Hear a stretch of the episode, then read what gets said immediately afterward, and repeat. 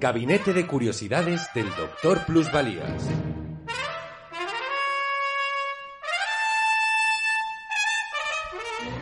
Taradalia. Hoy presentamos El Cegarrucho, un carterista fino.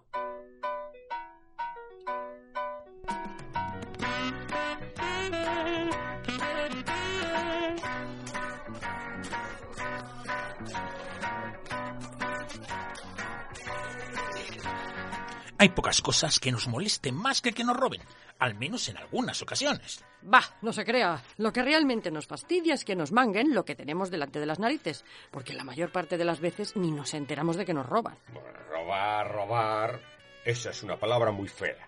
Lo que sucede es que determinadas labores son muy especializadas y, lógicamente, deben estar bien pagadas.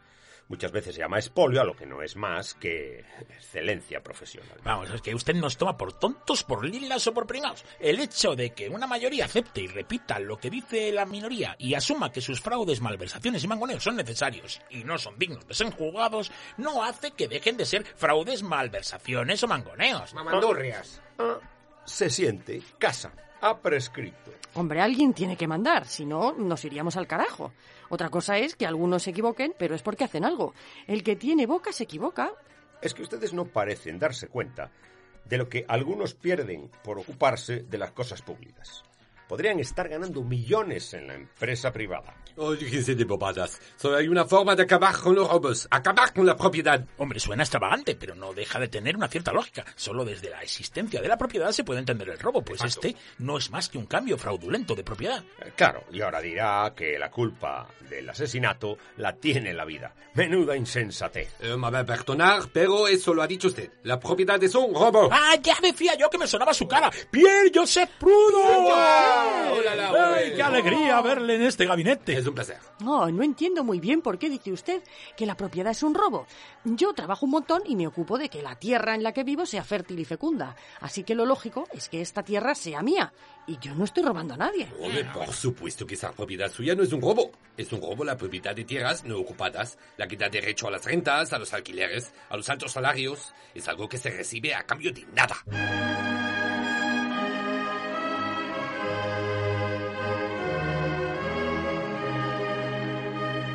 Yo nunca he robado acciones, ni propiedades, ni nada de eso. Pero si trinco la tela de una renta o un alquiler en la pelleja, claro que me la fan. Usted tiene que ser el cegarrucho. ¿Cegarrucho? José Lara Pradilla, el carterista miope que aparece en el curioso libro La ley contra el crimen del comisario murciano Tomás Gil Llamas, jefe de la Brigada de Investigación Criminal de Barcelona a finales de los años 40. Servidor, que vengo aquí con el cegarrucho, que es un artesano de su oficio, un manitas de plata, pero por desgracia para él y por fortuna para nosotros, tiene una miopía galopante que crece cada día. Es todo un honor para nosotros su presencia en este humilde gabinete de curiosidades, comisario Gil. Gracias. Pero le rogamos que no nos investigue demasiado. Preferimos disfrutar de sus entretenidísimos libros antes de participar en ellos. Bueno, no se preocupe usted por eso ahora.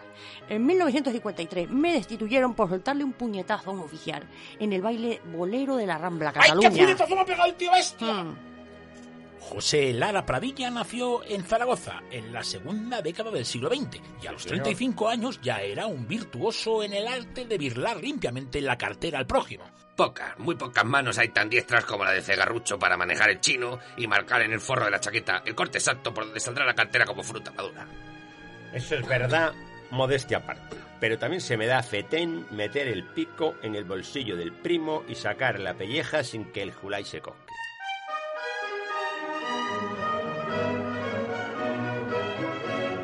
Está muy bien que se expresen libremente, pero si seguimos hablando en Germanía, vamos a necesitar de un diccionario. Sí, por favor. Para eso estoy yo, yo le traduzco. ¿Qué quieres saber? Hombre, yo por querer quiero saberlo todo y ahora, pero de momento me vale con que me explique qué es eso del chino y del pico. Bueno, eso se lo explico yo, que para algo soy el experto. El chino es una cuchilla, una gilet, vamos, una guillete, una gilet. Cuando tengo al primo a la vista y he palpado la pelleja, La pelleja en la cartera, ¿sabe usted? Pues eso, cuando la tengo a mano, doy un corte limpio con el chino y la pasta cambia de bando. A ver, lo del pico se lo explico yo. que lo he visto hacer muchas veces. El pico son los dedos índice y medio, que el caco mete en el bolsillo de la víctima. Y sin que nadie se dé cuenta, gracias a la muleta, que es una gabardina, sombrero o periódico con el que tapa la visual de la víctima, saca la cartera con el botín. Ya sea de chinazo o con el pico, lo primero es correr el burro y pasársela al tapia. Sí, sí, le traduzco. Ya se haga uno con la cartera por corte o por extracción, lo primero que debe hacer el manita de plata es pasarle la cartera a un cómplice. Pues sí que tiene arte el oficio de carterista. Creía que ustedes se metían en el autobús y empezaban a trajinar con las carteras del primero que pasara. No, no, no. Así no trabaja un profesional. Cuando nos subimos a la bicicleta, ya tenemos echado el ojo al Julai y sabemos que lleva pasta y dónde guarda la pellaja. Cuando montamos en el tranvía ya sabemos a quién le vamos a levantar la cartera y que lleva suficiente parné para que operar merezca la pena. Un carterista que domina el oficio no actúa a tontas y a locas. Yo he detenido a docenas y ninguno trabajaba solo.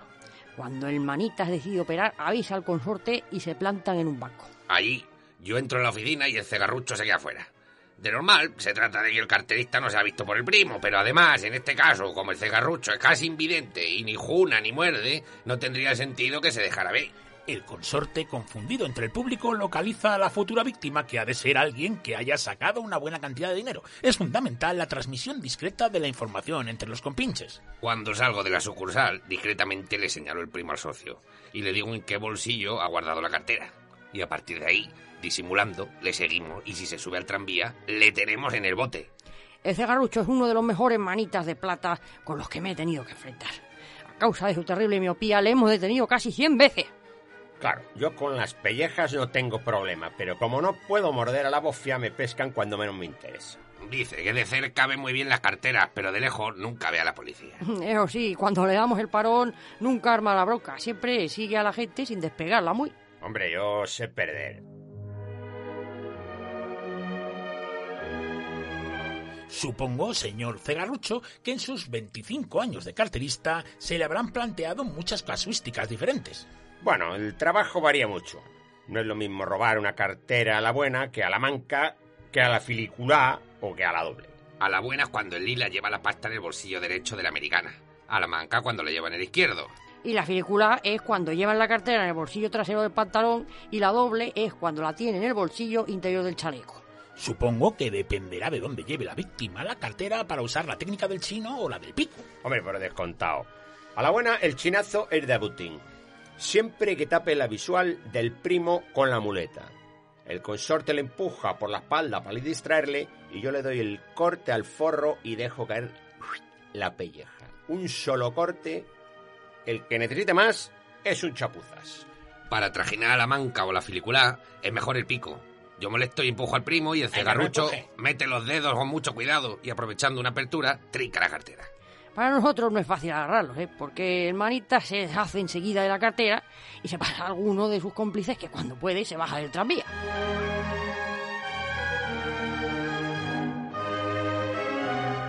Poco supimos de José Larrapladilla, el cegarrucho, después de su aparición en la ley contra el crimen del comisario Gil. Quizás, como le dijo a la policía, se retiró a causa de su miopía, porque también los carteristas tienen sus enfermedades profesionales.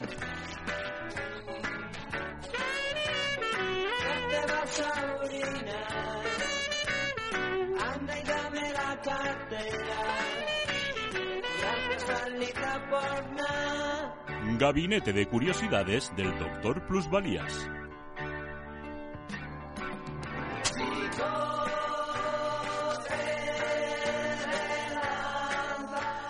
Con la realización técnica de Elena Ojeda y la participación de Cisco Rojo, Víctor Coyote, Carlos La Peña y Elena Ojeda. Un programa escrito y dirigido por Carlos La Peña.